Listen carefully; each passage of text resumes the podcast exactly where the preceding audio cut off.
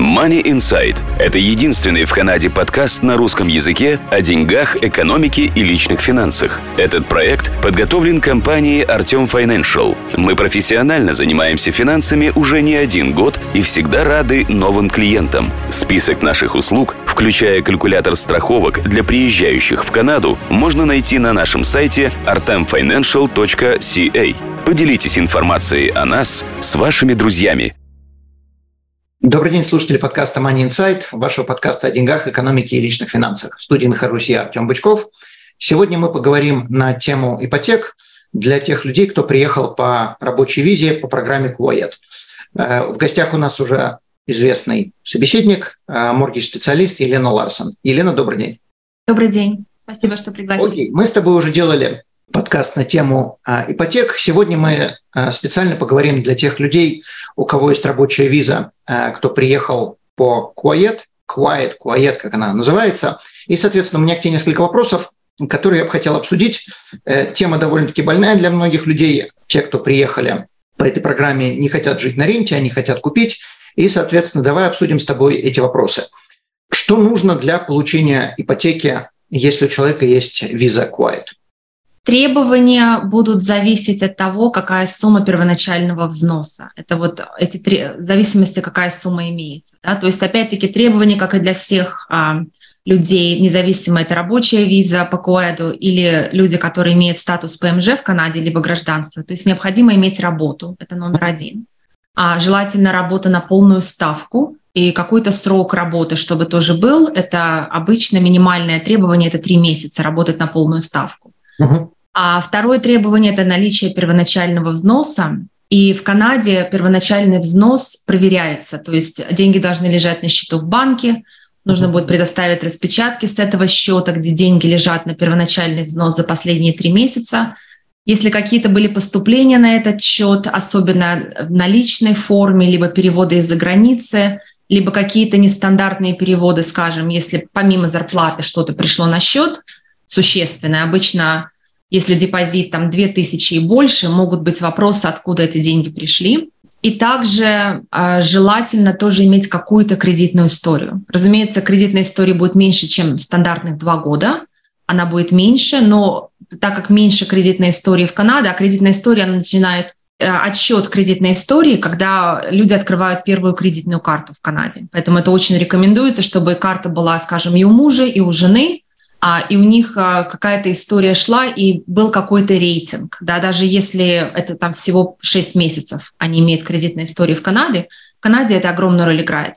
В зависимости от первоначального взноса, если 5% взноса, а нужно будет предоставить дополнительные документы, потому что еще пока недостаточно кредитной истории, опять-таки нужно 2 года, то есть а, когда меньше 10% взноса, то есть там 5 или 7, а мы обычно предоставляем также распечатки из банка за год со счета, откуда а, выходит, допустим, выплаты за аренду. Также предоставляем письмо от а, хозяев, у кого вы снимаете жилье. Поэтому я всегда рекомендую, если у вас меньше 10% взноса, не платите наличкой, только переводы, допустим, с вашего банковского счета на них, чтобы у нас была какая-то транзакция, да, показать. Минимал трансфер, то есть что-то... Минимал трансфер, абсолютно нормально. Просто у меня были ситуации, когда люди, допустим, платили наличкой. Да? А как мы доказать не можем, что они платили, помимо письма от хозяев, да? А для ипотеки нужно еще что-то подтвердить это, да? То есть сегодня э, надо намного больше бюрократии пройти, да, да. чтобы сказать, что ты не жираф, понятно? Да, но когда, когда есть 10%, эти все требования отпадают. Да? Они гораздо проще становятся, поэтому я всегда спрашиваю, можете ли вы положить 10% взнос? Да? Тогда там гораздо меньше. Я хочу как бы подчеркнуть, требование показать, что деньги лежат на счету 90 дней, оно не отпадает. Требование, что у вас есть зарплата, и вы можете ее показать, оно не отпадает, но отпадает требование, что вам надо показать, сколько вы платили там, за квартиру, что вы хороший квартирант, там, что кредитная история, там, скажем, год и больше. Э, вот это отпадает. Окей отпадает. И помимо распечаток из банка за год, нужно также показать, допустим, если люди платят за сотовый телефон, да, то есть распечатать тоже их вот эти квитанции или как invoices, да, показать, что вот они платят, билы, а в течение года, да, то есть фактически, если у вас меньше 10% взноса, вы должны здесь прожить год, прежде чем вы можете подаваться на ипотеку, потому что нам вот эти 12 распечаток нужно показать. Но год от того, что человек прожил год, ему все равно показывать доход, и, ну, то есть на английском это называется paycheck, э, то есть зарплату своего рода. То есть если человек самозанятый, то это будет немножко по-другому. Сейчас мы это тоже затронем. Да, да, вот. правильно. Ну, то есть основные три момента – это down payment, это кредитная история и приход денег на счет поступления, то есть зарплата. Абсолютно верно. Когда у нас есть 10% взноса и больше, эти все требования, то есть зарплата опять необходима, а опять нужен первоначальный взнос 10%. Из них, кстати, 5% могут быть свои сбережения, а другие 5% могут быть подарочные от семьи. Да, mm-hmm. это разрешается. Но в такой ситуации, если у них есть 10% и больше, мы просто показываем рекомендательное письмо язык банка. И у меня есть, ну просто банк фактически напишет, что такие-то, такие-то являются нашими клиентами с такого-то числа, и у них а, а, все, как говорится, хорошо и все платится вовремя. Вот этого письма достаточно, да? Понятно. Окей. Но то, что человек, предположим, добыл деньги, неважно каким способом, 91 день назад банк особо интересовать не будет, надо показать 90 дней.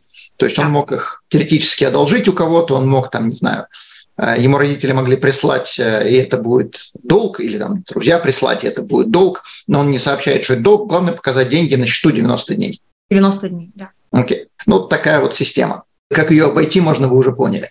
Хорошо, с какими трудностями людям по этой программе, по Quiet, э, приходится сталкиваться? Что ты видишь э, в аппликациях? На что банки обращают внимание и к чему, скажем так, придираются? Одна из самых больших проблем, что э, у многих людей деньги не лежат на счету в банке. Многие из них не доверяют банкам, что можно понять почему, да, и они какую-то сумму положили на счет, но какая-то сумма всегда будет дома под матрасом в форме налички. И если эти деньги используются на первоначальный взнос, мне нужно как-то их показать. Да? Мы ну, должны показать, что они на счету. Положить их на счет тоже бывают проблемы, потому что если они принесли, скажем, 10 тысяч плюс на счет, обязательно банк спросит откуда. Что это такое? Откуда у вас? Но если их банк, скажем, они могут показать декларацию, что вот я привез с собой, задекларировал вот мои 10 американских тысяч долларов, я кладу их на счет. Они это примут. Но для ипотеки, да, если мы подаем на ипотеку, банк, который дает а, разрешение на кредит, деньги, которые пришли как наличка на счет, даже если есть декларация, их это не устроит. Ну, вот эти вот, опять-таки, возвращаясь к моменту 90 дней. 90 дней пролежало, все, 91 день банк уже не интересует. Три, да. 3 месяца лежит, все, как вы туда положили. Это ваши деньги, абсолютно. Да. Но вот если вы в течение 90 дней решили купить дом, то у нас, конечно, проблемка. Окей, э, как решается? Вначале человек ищет дом, а потом берет ипотеку. Или вначале человек э, квалифицируется на ипотеку, приходит к тебе, спрашивает, что нужно, ты все проверяешь и говоришешь, вот, извините, у вас деньги еще 90 дней не пролежали, будьте добры продержать, потом приходите или потом ищите дом. Хороший вопрос, очень а, правильно сначала разобраться с финансированием, да, чтобы знать, на какую сумму даст банк ипотеку. Эта сумма рассчитывается, базируясь, во-первых, на доходе, да, а какие у вас есть выплаты в месяц. Если, допустим, вы купили машину и вы платите за машину каждый месяц, это будет влиять в зависимости, какая выплата. Угу. Я всегда задаю вопрос насчет вот первоначального взноса, узнать, лежат ли деньги на счету и какой срок. Угу. Таким образом, мы можем избежать подводных камней и проблем при покупке. То есть мы знаем, что у нас деньги на счету три месяца, у нас такая-то зарплата, что мы все подтвердили, и вы можете пройти на, на эту сумму. Угу. Обычно почему сделки, покупки разваливаются? Потому что люди не подготовились. А бывает такое. Не да. всегда, но случается. В основном это при, причина, почему они разваливаются, потому что нашли дом, понравилось, написали предложение, принято. Да? Теперь что? Банк не дает ипотеку. Да. А теперь попали. Попали, да. Понятно. Окей, хорошо. Какие еще есть нюансы, когда люди не могут получить ипотеку? Ну, ты сказал, 90 дней деньги да. не пролежали. Э, что еще бывает? Э, какие проблемы? То есть, например, там, не знаю, кредитная история э, не та. Какая должна быть та? Да, то есть кредитная история обычно не проблема, да, потому что кредит еще абсолютно новый, там еще мало, мало было времени его подпортить, скажем, да. Не успели еще. Да, не успели еще. Но в основном я не вижу, что вот людей, которые приезжают а, вот, а, а, по этой программе, что у них проблемы с кредитом. Обычно все очень четко платится. Да? Проблема может быть, приехали и взяли большую машину в кредит. И сейчас за нее платим 800-900 долларов в месяц, и а, она нам не позволяет купить ничего, потому что эта выплата все съедает, семейный бюджет. Другие, поэтому я не рекомендую покупать машины, особенно в кредит, пока вы не купили жилье. Получить кредит на машину гораздо проще, чем кредит на дом. И если уж вы надумали покупать машину, то мой вам совет думайте по поводу лиза. Э, лизинг будет намного более дешевый, чем кредит. Та же самая новая машина, э, она вам не будет принадлежать, но и хрен с ней. Э, зато будете платить меньше и ипотеку сможете потянуть, если надумаете покупать дом. Да, абсолютно, я согласна, Артем, потому что для банков все равно, это лиз или лоун, да, кредит или лиз платите, потому что им, им интересна месячная выплата. Это все, что их интересует. А по лизу месячная выплата будет значительно меньше, потому что машина вам не принадлежит, вы ее арендуете. Окей, хорошо. Давай тогда сразу поговорим по поводу людей, которые хотят или занимаются, или хотят заниматься самозанятостью, то есть открывать свой бизнес. Могут ли они получить ипотеку и что для этого нужно, чтобы получить ипотеку? Для людей, у которых, а, которые занимаются своим личным бизнесом, открывают, скажем, приезжают сюда, открывают бизнесы, получить ипотеку будет гораздо сложнее. Потому uh-huh. что если, скажем, а, ты работаешь на кого-то, как, как работник, да, а, тебе работодатель платит, высчитывает налоги с твоего чека, пейчека, да, который ты получаешь, зарплаты. А банк при квалификации использует твой доход грязными деньгами до налогов. Uh-huh. Да? Хоть домой ты приносишь значительно меньше. Когда у тебя самозанятость, а, всегда будет рассчитан не, не на твои доходы не грязными, а то, что осталось после налогов. И, разумеется, люди, которые, скажем, сюда приехали, и они еще только начали работать, у них нету никаких налоговых отчетов, чтобы показать, сколько я зарабатываю. А банк не будет опираться, скажем, на пейчеки, которые вы получаете каждый месяц, или на ваши распечатки из банка показать доход. Им нужна история за два года, очень такой консервативный подход, потому что большинство бизнесов, они, как говорится, накрываются сколько? 90% первые три года, да, поэтому, или там два года. То есть они очень а, осторожно подходят к владельцам бизнесов, им нужна какая-то история, минимально это два года, а так как когда у тебя свой бизнес, ты можешь списывать там какие-то легально какие-то расходы, в основном люди, у кого свои бизнесы, они не показывают высоких доходов. Ну да. Ну, все. И в итоге ипотека рассчитывается на по доходу. Скажем, какой семейный доход, от этой суммы будет рассчитана сумма, которую дают. Для людей, у кого свои бизнесы, сумма очень маленькие в основном. Ну, по крайней мере, первый год уж точно будет. Абсолютно, да. Окей. И поэтому это тоже одна из, э, один из нюансов, который надо учитывать, когда вы собираетесь покупать дом. Вы можете зарабатывать много, как самозанятый, но с точки зрения банка вы в не той категории риска, когда он готов вас принимать. А есть ли какие-то банки, которые таки, да, готовы принимать э, людей самозанятых, там, скажем, через полгода после того, как они начали своим бизнесом заниматься, но они э, компенсируют риск большим процентом. Есть такие, да. То есть это мы считаем их B-лендеры, то есть э, банки категории B. Вот категория А – это как Scotia Bank, там RBC, которые дают самые низкие проценты, но у них более высокие требования. Для них нужно два года да, быть самозанятым. Есть также другие трасты в основном, у них более высокие проценты. В основном процент будет выше на 0,5%, на 0,7%, да, по сравнению с банком. У них требования будут обязательно 20% первоначального взноса, не меньше, да, и они просто будут смотреть на распечатки из банка за последние 6 месяцев. То есть их не особо будут даже интересовать, там, сколько налогов человек заплатит, сколько он там скосит себе э, как расходы. И просто получаешь 3000 долларов от кого-то, 5000, неважно. Э, платил ты там налоги, не платил, нам фиолетового. Это уж сам с налоговой разбирайся. Мы будем просто компенсировать наши риски, мы с тебя возьмем там на 0,5, на 0,7, там, на 1, на 2% выше. То есть я даже видел случаи намного больше, чем 2% выше, чем в банке. Окей, то есть человек теоретически может там за, скажем, 8-9% ипотеки сделать себе ипотеку с таким банком, но те, кто хотят купить дом, я как бы небольшой сторонник этой такого финансирования, но тем не менее человек теоретически может купить дом, профинансировать через такой банк, а через там три года, предположим, перейти в нормальный банк, когда у него уже есть нормальная рабочая история. Мы абсолютно это делаем. То есть это финансирование на короткий срок, то есть обычно на год, на два, максимум три. Mm-hmm. Опять-таки с целью того, чтобы мы могли уйти от этого траста в банк через там, 2-3 года. Okay. Но я также хочу сказать, Артем, что помимо более высокого процента, они еще берут 1% от суммы ипотеки за оформление. Okay. Есть, скажем, если ипотека 300 тысяч, помимо 20% нужно будет донести 3 тысячи э, долларов на закрытие да, юриста. Но здесь, здесь своего рода как бы какая-то такая компенсация есть. Если у человека нету 20%, он должен платить CMHC, который гребет там себя в зависимости от того, какой payment. Но в данном случае, если у человека 20%, CMHC не будет, но они возьмут все 1%. То есть все равно меньше 20% мы кому-то должны заплатить, больше 20% мы кому-то должны заплатить. То есть все хотят по кусочку раздербанить. Да, такое есть. Понятно. Хорошо.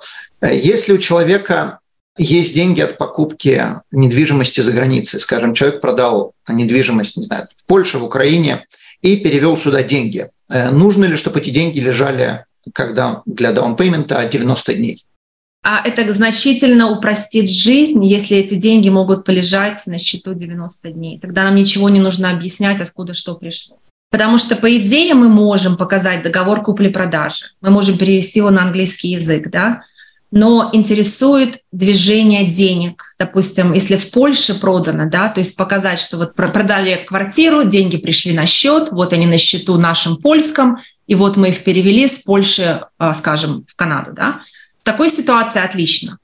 Но часто у нас возникает ситуация, когда деньги не кладутся на счет, да, uh-huh. потому что опасно. Положишь на счет и считай пропали, да. В такой ситуации люди, люди обычно везут наличку на себе, uh-huh. либо родственники привозят, да, и просто договора, что вот мы продали и привезли наличкой всей семьей понемножку, да, на ипотеку это не пройдет. Я пыталась. Uh-huh. Они говорят, нет, нам нужно движение денег. Круговорот. Также, понятно. Да, также не понимают, допустим, вот продали квартиру, скажем, на Украине, да, и даже если положили деньги на счет, им нужно, банки в Канаде просят, покажите нам, что на, на квартире не было ипотеки.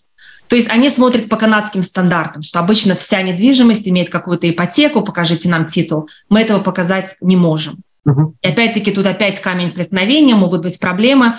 Поэтому я всегда советую, положите деньги на счет в Канаде, пусть полежат, и к нам не будет никаких устаканятся, да.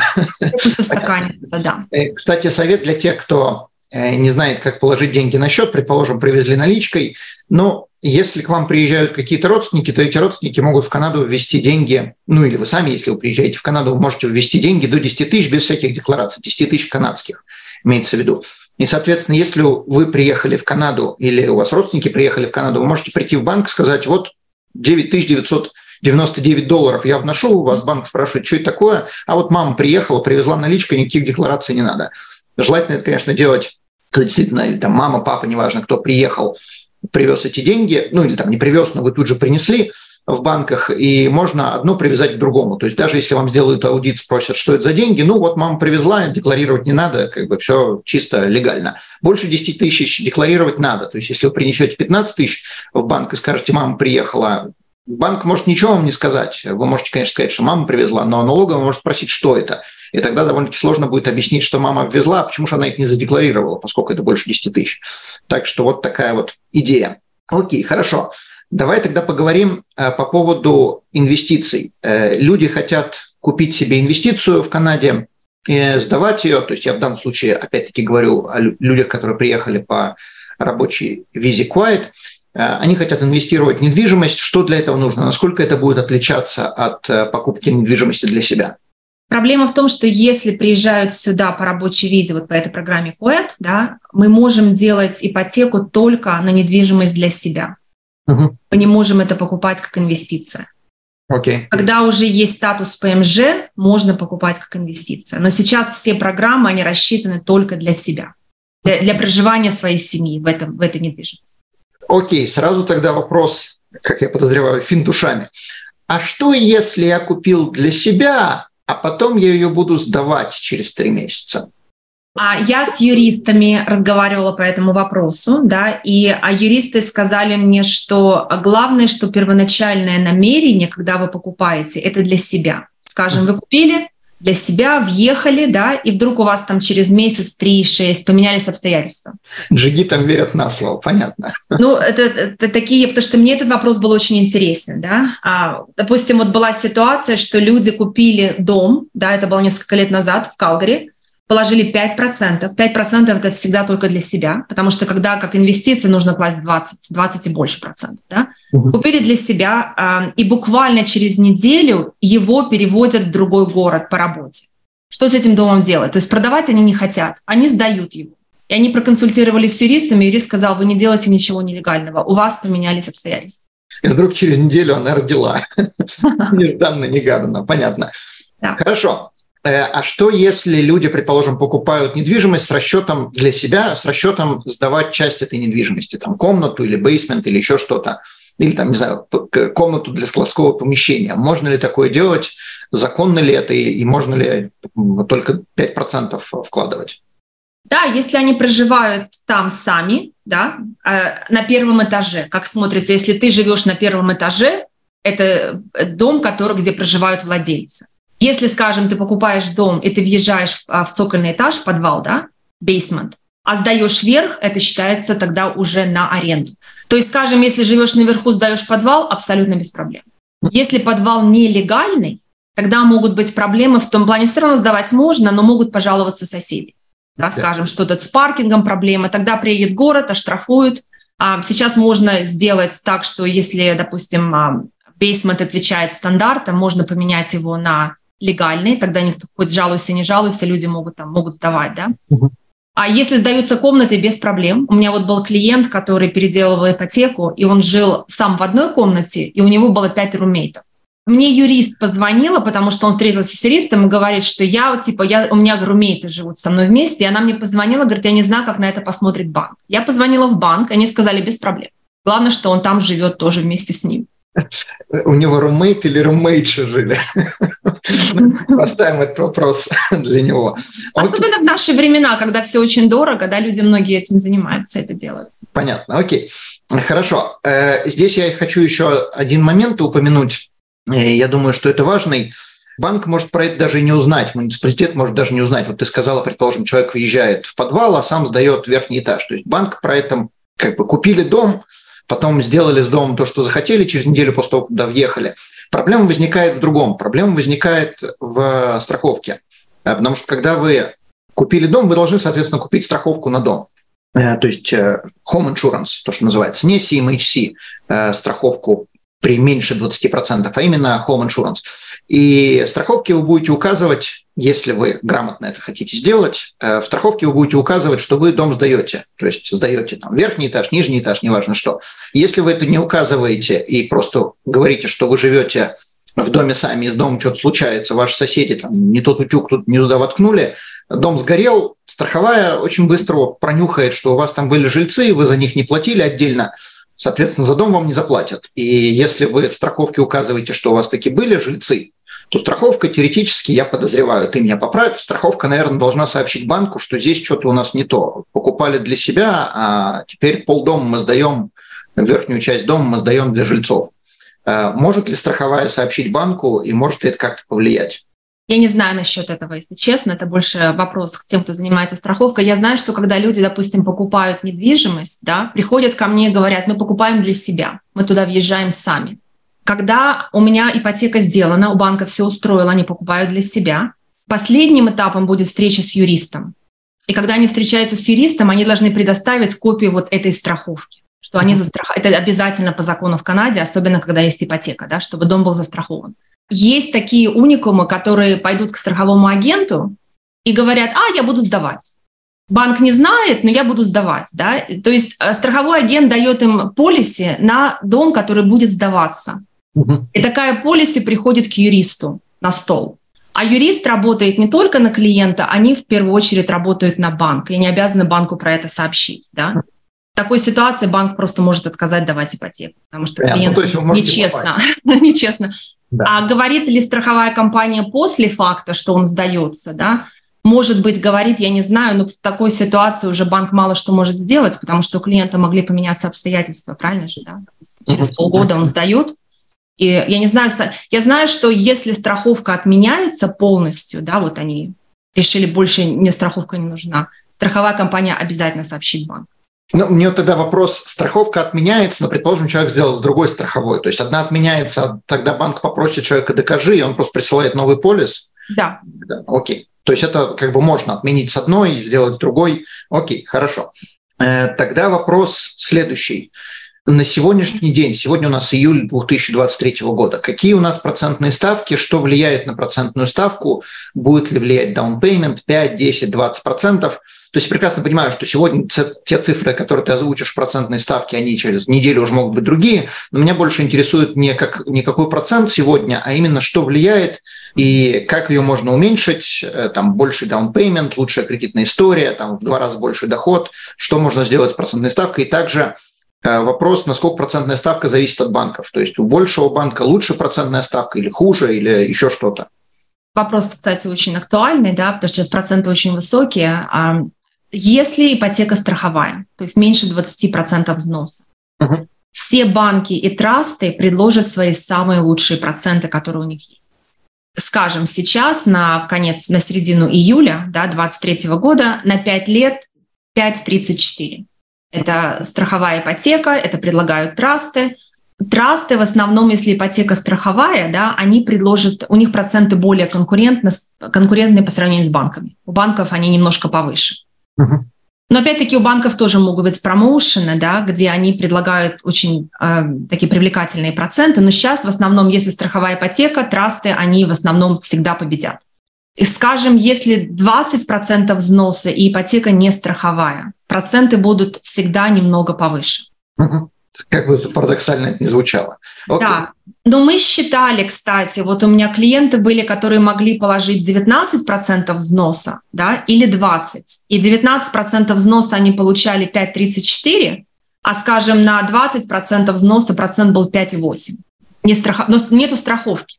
И они все равно выигрывали если они положили 20%, потому что страховка съедает очень хорошую сумму. К примеру, если, скажем, кладут 5%, да, страховка будет 4 тысячи на каждые 100 тысяч ипотеки. Угу. Она фактически съедает даунпеймент. Ну, куча, куча денег. Окей. Да. Давай для тех, кто не особо знаком с этой страховкой, давай поясним, что это за страховка такая, кого она вообще страхует. Она страхует банки, в случае, то есть они страхуют инвестицию банков, а инвестиция – это ваша ипотека, кредит, который они вам дают в случае неуплаты. Uh-huh. То есть человек берет ипотеку, перестает платить по любой причине, там уважительный, неуважительный. Банк uh-huh. даст какое-то время, да, uh-huh. а пропустить выплаты. Обычно это три, да.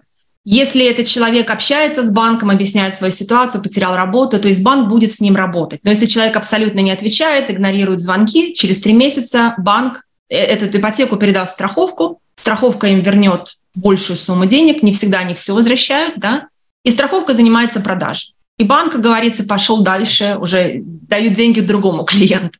Понятно. Но ну, за эту страховку платит, платит человек, да. который берет ипотеку. Человек платит за эту страховку, человек сам от этой страховки ничего не получает. То есть это страховка, которую оплачивает клиент, но эта страховка достанется банку, если человек не платит за дом. Окей, тогда другой вопрос – неважно по какой причине человек не платит, э, страховая отбирает дом, продает его, но стоимость дома значительно больше, предположим, чем должны денег банку. Что происходит с этой разницей? Эта разница остается страховой или эту разницу возмещают человеку? Я это точно не знаю. Я, у меня нет, не было таких ситуаций. Я знаю, что когда вот идет продажа дома, недвижимости, да, там столько будет расходов, вовлекают юристов, юристы, разумеется, возьмут хорошую часть прибыли. Понятно. Почему бы нет? То есть там в итоге может остаться очень мало. В основном проблемы возникают, когда дом продали, а в итоге оказались в минусе. Окей. Потому что Понятно. И в такой ситуации, если ипотека страховая, и, допустим, банк, э, страховка потеряла 10 тысяч, да, mm-hmm. они по закону имеют право полностью эти суммы компенсировать а, с человека, который не платил. Окей. То есть это будет компенсировать не банк, предположим, возьмем пример. Дом стоит чисто гипотетически взяли ипотеку за 300 тысяч, дом стоит там 310, там 320, неважно. В какой-то момент стоимость дома упала до 250, а ипотека как была приблизительно 300, так и осталась. Соответственно, отбирают дом, банк получает свои 300 тысяч от страховой, страховая может прийти с претензиями, не обязательно, что она придет, но она может прийти с претензиями к человеку и потребовать разницу в 50 тысяч, которую она от него недополучила. Окей. То есть придет она или не придет, это вопрос будет зависеть от того, какая у человека финансовая ситуация. Если он объявил банкротство, к нему уже особо никто не придет, или да, если он умер. Но если у человека есть что отобрать, то могут прийти. Они э, точно придут. Если они потеряли, они точно придут. Они просто вопрос, смогут ли они компенсировать сумму или нет. Да, окей, хорошо. Вопрос вернуть себе. Хорошо. Ох, если бы во времена пещерных людей было развито страхование жизни и здоровья. Сколько радости это принесло семьям. Они бы смогли лучше питаться. Им пришлось бы научиться писать и читать. Мы бы узнали их отношение к окружающей среде. Если бы они знали, как работает страхование жизни, то им бы больше не пришлось бегать от тигров. Мы специализируемся на страховании как канадских жителей, так и туристов, приезжающих в Канаду. Информация на сайте artemfinancial.ca. Дальше вопрос был, если человек работает также еще где-то на полставки, или только на полставки, или на полную ставку еще где-то немного подрабатывает, может ли это улучшить его ситуацию для получения ипотеки? Чтобы больше взять ипотеки? Да. Люди по программе КОЭД, ответ в основном нет, да, потому что Обычно, если у нас есть работа на полную ставку, и еще, допустим, человек устраивается на полставки где-то еще, так как а, в Канаде банки очень консервативные, да, и всегда смотрят на самый худший вариант, чтобы перестраховаться, они, у них вопрос возникает, как долго эта семья может еще иметь одну работу на полставки, или они это делают только с целью получения ипотеки. Uh-huh. То есть если это абсолютно новая работа, может быть, некоторые примут только в том случае, если часы на полставки гарантированы, скажем, дополнительные 10 часов каждую неделю. И в письме от работодателя будет написано, что эти часы минимальные и гарантированы. Uh-huh. Это только некоторые банки это примут. В основном всем остальным нужна история два года, имея okay. вот эту работу. Понятно. Окей. Э, возвращаясь на секундочку к твоему предыдущему вопросу, я забыл задать этот вопрос точнее, твоему предыдущему ответу я забыл задать этот вопрос. Ты упомянула банки и трастовые компании, кредитные союзы. Какая между ними разница и зачем человеку, например, идти в крупный банк, если он дает худшие проценты по сравнению с мелким банком, который дает лучшие проценты? В основном, то есть они у них у всех одни и те же организации, финансы, которые их регулируют. То есть сказать, что банк, он стабильный, он надежный, а, а трастовая компания ненадежная, мы не можем. Здесь очень все стабильно, и часто в трастах инвесторами выступают банки, угу. инвестируют через них деньги. И э, обычно в банке можно зайти, с кем-то пообщаться лично, можно. трасты нет. Трасты — это только через онлайн, через порталы, по телефону, через email. Да? Но так как у них нет вот этих больших расходов на кадры, на бранчи, да, а, обычно трасты всегда предложат более лучший процент. Я, я люблю напрямую работать с трастами. Окей. Okay. Ну, с другой стороны, если человек, предположим, работает с тобой, то зачем ему этот траст вообще нужен? Э, он к тебе может прийти, к тебе может, не знаю, там не прийти, написать, э, поговорить по телефону, э, на русском пообщаться. Ему этот траст, ему вообще все равно какой там контракт будет от RBC или от какой-то мелкой конторы, в которой пять человек работает. Окей. На что еще очень важно обратить внимание, когда человек берет ипотеку помимо процента? Иногда, скажем, можно найти а, по интернету самые низкие проценты, которые кто-то где-то предлагает, да? но обычно такие низкие проценты за собой что-то к чему-то ведут, каким-то ограничениям. Допустим, даже в тех же самых трастах, допустим, будет очень хороший низкий процент, но ограничением будет, что люди могут эту ипотеку, скажем, берется ипотека на 5 лет, да, что они могут ее полностью погасить только в случае продажи дома, досрочно погасить. Но если, скажем, они взяли ипотеку, у них 5% их процент, и, скажем, через 3 года а кто-то предлагает лучший процент, и не хотят эту ипотеку из одного банка пере... или траста перенести в другой. Имея вот такое ограничение на их ипотеке, они это делать не могут. Они только могут ее погасить, либо когда их срок подойдет к концу пятилетний, либо если они продают. То есть это может быть очень такое. А такие моменты есть. А, другой момент, если, скажем, а, ипотека простая в трасте а, на 5 лет, и люди продают дом, по сравнению с банками трасты всегда возьмут значительно меньший штраф. Угу. Скажем, за если... Разрывание, за разрывание. Да, да, за прерывание досрочно. Скажем, купили дом, да, купили дом, а, взяли ипотеку на 5 лет, ипотека строил банком или со скошей, неважно. Проходит два года, решили продать, переехать. Обычно, когда еще в середине ипотеки, там еще не последний год на этой ипотеке, да, а примерно банк возьмет, то есть я не знаю, какая будет сумма штрафа, но просто дать представление, это будет примерно 4 тысячи на каждые 100 тысяч ипотеки. Да, если ипотека, скажем, 400 тысяч там, или 500 тысяч, можно заплатить 16 20 тысяч, только чтобы прервать ее. Да, это большая... проще отдать, понятно. Да. Трасты всегда возьмут по их, у них более другие формулы, и в основном, по моему опыту, это обычно в три раза меньше они возьмут штраф. Ну, то есть недостатков в работе с трастами ты не видишь? Ну, кроме того, что у них нету там бранча, куда-то можно прийти постучаться. В основном никто никуда не ходит. Как только сделали ипотеку, знаешь, что вот моя выплата выходит с такого-то счета, они будут сами ее снимать с моего счета. Люди с трастами, с банками насчет ипотеки в основном не общаются.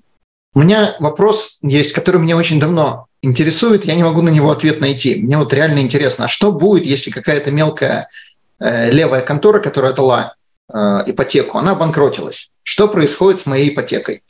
Если ты знаешь ответ. Я не слышала насчет, обанкро... что обанкротилась. Да, обычно вот у нас была ситуация, много-много лет назад была трастовая компания, называлась First Line, да, первая линия, First Line.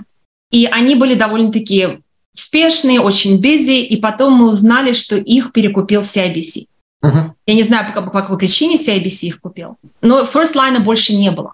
И что случилось, допустим, если у тебя ипотека с First Line, у тебя осталось два года, CIBC тебя перехватил, то есть ты продолжаешь платить, ничего не изменилось, но когда ипотека подошла к концу, через два года им CIBC предложил обновить с ними на новый срок. За мой опыт, вот я уже 18 лет работаю брокером, у меня не было ни разу, чтобы банк или траст обанкротился. А жалко, жалко. Так было. Жалко, да. Она обанкротилась, и платить никому ничего не надо. На самом деле, ну, то есть у меня очень большие сомнения берут, что ипотеку вам кто-то простит. Я подозреваю, что придет какой-нибудь э, регулятор, скажет, не-не-не, ребята, давайте какой-нибудь CIBC или еще кто-нибудь вас э, возьмет на поруки, вы как платили, так и продолжите платить. Э, просто вопрос, как это будет вообще, как это все работает. Вот интересно было бы узнать. То есть узнать, конечно, мы это можем только когда это случится. То есть до тех пор, пока это не случилось, прецедентов нету. Ну, Окей, какие трудности сегодня существуют на рынке недвижимости? Что ты видишь? Какие нюансы или там какие советы ты можешь дать покупателям? Рынок недвижимости очень горячий у нас. И это в основном не из-за того, что люди с других стран к нам приезжают. Они в основном сразу напрямую в Калгари не едут. Но мы сейчас, я вижу очень большую миграцию между провинциями, да, что вот к нам именно в Калгари да, или в Альберту а, едет много людей из Торонто, из Онтарио, а много людей из Британской Колумбии. Это в основном это люди, которые, допустим, прожили всю жизнь там, или многие годы в Онтарио, накопили какой-то первоначальный взнос и понимают, что они никогда не смогут там ничего купить, потому что цены... Их разочаровались в социализме просто, понятно. Их немножко... Да, да. Понятно. И из-за инфляции они видят, что их деньги обесцениваются. Да? То есть они смотрят на Калгари, а некоторые смотрят, скажем, хочу купить инвестицию, пока вложить сюда деньги, сдавать, имея 20%, а потом подумаю, переехать или нет. Есть люди, которые на самом деле нашли работу в Калгари, у нас работа пока все хорошо, да, и при, на самом деле сюда переезжают. Вот за счет этого у нас очень горячий рынок. Но это больше в крупных городах, как Калгари, Эдмонтон, там, не знаю, Реддир, или это вообще по всей э, Альберте, неважно, какой-нибудь глуши таракани 500 километров от цивилизации тоже там будет Нет, в глуши никто туда не едет. В основном Калгари, да, все смотрят на Калгари, и сейчас вот люди стали смотреть на Эдмонтон тоже. Потому что там все-таки у нас цены сильно выросли вот с прошлого года, с весны, как они полетели наверх. И много офферов, мало выбора, потому что люди боятся выставлять свою недвижимость на рынок, они боятся, что они потом после этого купят, они могут остаться ни с чем, да. Сейчас многие смотрят на Эдмонтон, потому что там цены еще пока довольно-таки приемлемы. Понятно. Ну да, цены в Альберте намного ниже, чем э, там, в Эдмонтоне, э, чем в Ванкувере или в Торонто. И если у вас какая-нибудь работа, которая может быть сделана удаленно, то какая вам разница, где сидеть? В Торонто платить в два раза больше или в три раза больше, или сидеть в Калгари, или даже в той же самой глуши тараканей платить минимальный минимальные деньги за ипотеку и работать на компьютере или, или делать еще что-то. Окей, хорошо. То есть основная проблема – это именно мало предложений, мало выбора. Мало выбора, да. Мало, мало выбора, окей. Давай сейчас э, вкратце обсудим процесс э, получения ипотеки, то есть получения ипотеки, покупки дома. Человек вначале должен обратиться, ну, как правильно это сделать, человек вначале должен обратиться в банк, моргидж-брокеру, э, когда надо звонить в страховую компанию по поводу, там, узнать, сколько будет стоить страховка, нужно ли это делать до, после, во время покупки. И ну, если ты можешь пошагово просто рассказать весь процесс этот покупки да. недвижимости. Первый вопрос – это будет всегда финансирование, потому что финансирование даст вам бюджет, вы будете знать, какая выплата, а и также понять, в какой ценовой категории нужно смотреть на недвижимость. Да? То есть можно обратиться либо напрямую в банк, либо к брокеру, как ко мне, потому что услуги брокера бесплатные. Нам банк заплатит комиссионные за то, что я поместила вашу ипотеку, скажем, а, с этим банком или с тем тем трастом. Да? А первоначально я люблю сначала с людьми пообщаться, по крайней мере, по телефону, либо по зуму, понять, что они хотят, какая у них ситуация. Допустим, опять, если деньги дома под матрасом, я им скажу, положите их на счет, Нету смысла сейчас что-то искать или делать преапрувал, который действителен всего 4 месяца, если нам нужно 3 месяца ждать, чтобы деньги полежали на счету. Да? Угу. Но я, по крайней мере, всегда посмотрю ситуацию, дам представление, на какую сумму мы можем рассчитывать, базируясь на их доход. И опять-таки это очень примерное представление, чтобы они опять-таки поняли, стоит ли им этим заниматься или, может быть, не сейчас. Да? А если это устраивает, я вижу, что у нас мы можем помочь, у нас мы вроде бы готовы, Тогда я обычно беру полностью application, это анкету, да, где мы заполняем все детали, а, проверяем кредит. И я всегда заранее запрашиваю все документы. А причина, по которой я запрашиваю все документы сразу, потому что, во-первых, наш, наши цифры будут точные, не, будут, не будет никаких сюрпризов. Да? И когда, допустим, они нашли недвижимость, так как рынок очень горячий, их предложение купить принято, у нас всего обычно 5 рабочих дней сделать ипотеку. Если мы бегаем, собираем документы, во-первых, мы не уложимся, и это очень много стресса для всех. Какие документы обычно нужны заранее? Это письма с работы, это обычно последний корешок оплаты, и там что-то дополнительное, может быть, Т4, это налоговая декларация, да, которая за предыдущий год. На первоначальный взнос я всегда прошу заранее распечатки из банка за три месяца. Скажем, если получают какие-то бенефиты на детей, мы тоже показываем эти документы, потому что я могу добавить этот доход к анкете. Да? Ну, в плане КОЭД Насколько я знаю, это будет нерелевантно, потому что... Да, для них это не будет. Дают, да, окей. Э, ну, то есть это, это в целом, это надо деньги на детей, э, если они получают, но по э, еще людям придется долго ждать этих выплат. Окей, хорошо.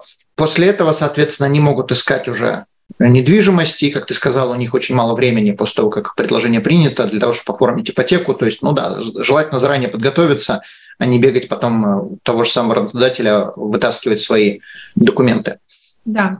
Окей. Я а... дам еще маленький совет. Э, извини, если я тебя перебью, э, пока я не забыл. Маленький еще совет. Прежде чем даже вы обращаетесь в банк, прежде чем вы идете к моргидж-брокеру, сделайте запрос на свою кредитную историю, потому что от вашей кредитной истории будет много чего зависеть. То есть у вас может быть все замечательно, все чудесно, но если у вас плохая кредитная история, хрен вам кто что даст. Поэтому прежде чем вы будете терроризировать банки, сделайте запрос на кредитную историю, это бесплатно, вам через неделю где-то придет распечатка из э, TransUnion, из э, Equifax, посмотрите, что у вас там записано. Если все в порядке, тогда можно продолжать процесс. Если все не в порядке, в первую очередь исправляйте кредитную историю, прежде чем вообще даже о даунпейменте будете думать. И это у нас есть подкасты на эту тему, тоже можете посмотреть. Там есть линки, как скачать кредитную историю, точнее, как запросить ее, не скачать, как вы запросить, она бесплатна, на вашу кредитную историю она не повлияет. И второй еще важный момент очень желательно не бегать между банками и не спрашивать, кто вам даст лучший процент. Потому что каждый раз, когда банки будут проверять вашу кредитную историю, это будет ваш, влиять на ваш кредитный рейтинг, и там где-нибудь на третьем, четвертом, пятом банке вам банк просто из-за того, что у вас было много проверок, кредитный рейтинг у вас упал, вам опять-таки скажут, извините, мы вас не хотим. Так что выберитесь с выбором э, банка, кредитного брокера, точнее, моргидж-брокера, и просто делайте все с ним и не бегайте, не ищите лучшие проценты. Окей. Если я тебя перебил, извини, пожалуйста, продолжай. Нет, это, кстати, хорошая была очень информация. Насчет процентов, да, то есть можно просто позвонить и узнать, какой у вас процент на 5 лет или там на 3 года, да. А в основном все банки и брокеры, они дадут представление, да. Ну, допустим, если банк дает вам 5,39, а брокер сделает вам, допустим, даже 5,4, там 5,45, да, и совсем не намножко, не намного больше процент, в выплате это особой роли никак не сыграет. Это может быть дополнительное 2-3 доллара. А вот сам процесс получения ипотеки в банке может быть значительно хуже, потому что ну, у них ограниченные часы. Им о, все равно. О, о, да, о, да. Я работал в банках, я, я видел, как там говорят одно, делают другое, процесс затягивается, половина людей вообще даже не знает, что они делают.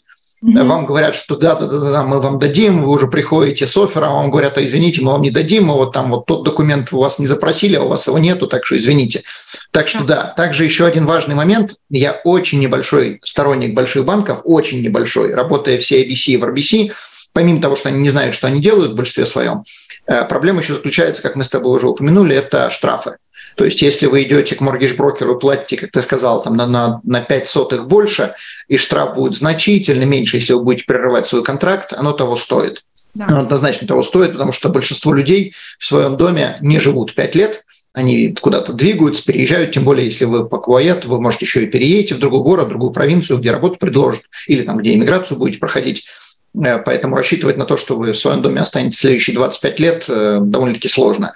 И, и разрыв, э, вот этот вот штраф за разрыв контракта, он может быть очень значительный. И оно просто того не стоит делать это с банком, платить чуть меньше или делать с трастовой компанией, и штраф платить намного меньше. Окей, хорошо. Э, соответственно, после того, как человек купил дом, ему надо звонить в страховую компанию и оформлять страховку. Очень желательно подумать о расходах, которые у вас будут – и на расходы по страховке, и на расходы по property tax, и на расходы legal fees, которые у вас будут, и также на расходы на переезд. Но они будут в любом случае, если вы будете переезжать, как бы они не изменятся, вы переезжаете на рент или вы э, покупаете. Но вот некоторые расходы, которые у вас сразу возникнут при покупке, там, не знаю, покрасить стены в синий цвет или купить новый холодильник, э, они могут возникнуть очень быстро. И вот на это тоже надо рассчитывать. То есть э, одно дело, когда вы платите рент, вы живете, ни о чем больше не беспокоитесь, там что-то сломалось, но вас это не волнует, придет лендлорд, починит кран. А вот э, кран свой сломался через неделю после въезда, извините, надо срочно где-то добывать деньги. И вопрос, где вы будете это добывать. И я вам советую рассматривать, ну это из моей практики, э, Елена, я думаю, ты меня поправишь, если я буду неправ, рассматривайте свой рент как одну сумму и свой моргидж процентов хотя бы то есть моргич плюс еще где-то 40% э, на все дополнительные расходы, которые у вас могут возникнуть. То есть нельзя сравнивать тренд 1000 долларов и моргич 1000 долларов, э, потому что это несоизмеримо. У вас будут значительно больше расходов на другие вещи.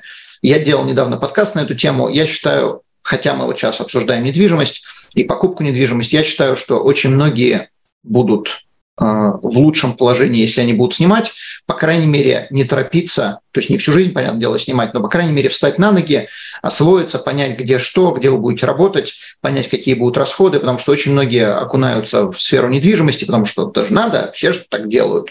А потом э, кусают, сидят локти, потому что денег нет. Там холодильник сломался, но мы будем холодить на улице, потому что денег на холодильник нету. Э, так что да, что у тебя, если у тебя еще есть какие-то советы, какие-то рекомендации людям, э, прежде чем мы будем завершать этот подкаст? Немного вот закончить вопрос по процессу, да, чтобы мы сделали преапрувал, э, я очень-очень рекомендую заморозить проценты на том этапе. То есть я обычно всегда морожу, то есть мы их э, блокируем на 4 месяца. Uh-huh. Скажем, вот мы сделали преапрувал, поняли, какая сумма, я блокирую проценты в одном из трастов или банков на 4 месяца, и, по крайней мере, люди обезопасили себя от того, что проценты могут опять подскочить. Проценты у нас очень сейчас непредсказуемые, но если они упадут за это время, разумеется, они получат более низкий процент. Ну, то это есть моя знаете, рекомендация. Лучший, вы не знаете, какой будет лучший. Окей, да, хорошо. Да. Ну, то есть правильный совет, да. Э, и обычно это можно сделать на 4 месяца. То есть, а что будет, если человек не нашел недвижимость за 4 месяца? Можно ли этот процесс подвинуть на следующие 4 месяца? Да, мы можем его продлить. А некоторые банки даже разрешают мне это делать без проверки кредита еще раз, без каких-либо документов. Если ничего не изменилось, я просто отправляю запрос банка, говорю, что мы хотим продлить еще на 4 месяца. Okay. И не закрывают. Это можно сделать. Окей. И это денег, понятное дело, не стоит. То есть, если вы решили в конечном итоге не покупать недвижимость, ну, в крайнем случае у вас вы прошли этот процесс, не купили, не купили. Э, ничего вам это не стоит как Елена сказала, моргидж-брокеры, ну то не только моргидж, то есть страховые агенты, как мы, например, мы получаем деньги от э, продаж. Продали, есть что покушать сегодня. Не продали, кушать будем завтра. Понятно. То есть э, здесь вопрос заключается лишь с кем вы хотите работать. То есть насколько человек грамотно это делает, специалист, насколько э, хорошо будет, насколько там, вам приятно с ним работать, но условия плюс-минус будут у всех одинаковые. Ну, другой вопрос, что Другие моргидж-брокеры могут не знать про какие-то нюансы и не предложить вам какие-то хорошие сделки. Здесь вопрос опыта, э, ну и также, как я уже сказал, нравится вам с этим человеком работать или не нравится. Окей, э, Елена, давай тогда закругляться. И последний вопрос. С какими вопросами к тебе люди могут обращаться? Кому ты можешь помочь? Можешь ли ты помочь людям на Куает? Э, и, соответственно, что нужно для того, чтобы с тобой связаться? Ну, там, может, уже сразу предоставить какие-то документы, начать процесс. А я могу помочь людям понять, на какую сумму они могут э, получить approval, разрешение на ипотеку. То есть я обычно созваниваюсь, а мой телефон 403 993 4333. А, пожалуйста, звоните, это мой сотовый, вы можете мне также смс написать, я вам обязательно отвечу, либо перезвоню. То есть покупка недвижимости для себя, для своей семьи, покупка недвижимости с целью инвестиции – также, если ипотека подходит к концу, срок, я могу также посоветовать, э, хороший ли процент вам предлагает ваш банк, или мы можем, допустим, если процент не совсем хороший, уйти а, из вашего банка и перевести ипотеку в другой банк. А я также помогаю с перефинансированием, то есть когда достаточно а, денег уже выплачено, да, много equity называется, я не знаю, как это сказать по-русски, Большая часть дома уже, ну, как большая часть, не большая, а большая, большая часть. Большая часть, да, выплачена. И у нас э, мы можем эту сумму выплаченную обратно взять и, скажем, ее проинвестировать либо в другую недвижимость, либо погасить долги. А, то есть есть разные опции, я тоже могу с этим помочь. Угу. Все, что связано с ипотеками на недвижимость, на личную, некоммерческую, я, я могу с этим помочь. Окей. Отлично. Большое спасибо. Мы обязательно поместим линк под этим подкастом. Я напоминаю слушателям подписываться, ставить лайки. Без ваших лайков наши видео с трудом продвигаются на YouTube, так что обязательно делитесь этой информацией со своими друзьями, потому что информацию, которую предоставляем мы, мало кто делает для русскоязычной канадской публики. Елена, большое спасибо. Надеюсь, что эти видео дадут тебе больше клиентов. И будем на связи. До свидания. Данный подкаст сделан лишь для вашей информации. Компании, инвестиции, страховые продукты и другие материалы, упомянутые в подкасте, упомянуты лишь для ознакомления и не являются рекомендацией к действию. Так как мы не знаем вашей конкретной ситуации, то мы не можем нести ответственность за ваши действия после прослушивания подкаста. Пожалуйста, обращайтесь к специалистам, если вы не уверены, как поступить. Спасибо, что слушаете нас и не забывайте задавать вопросы.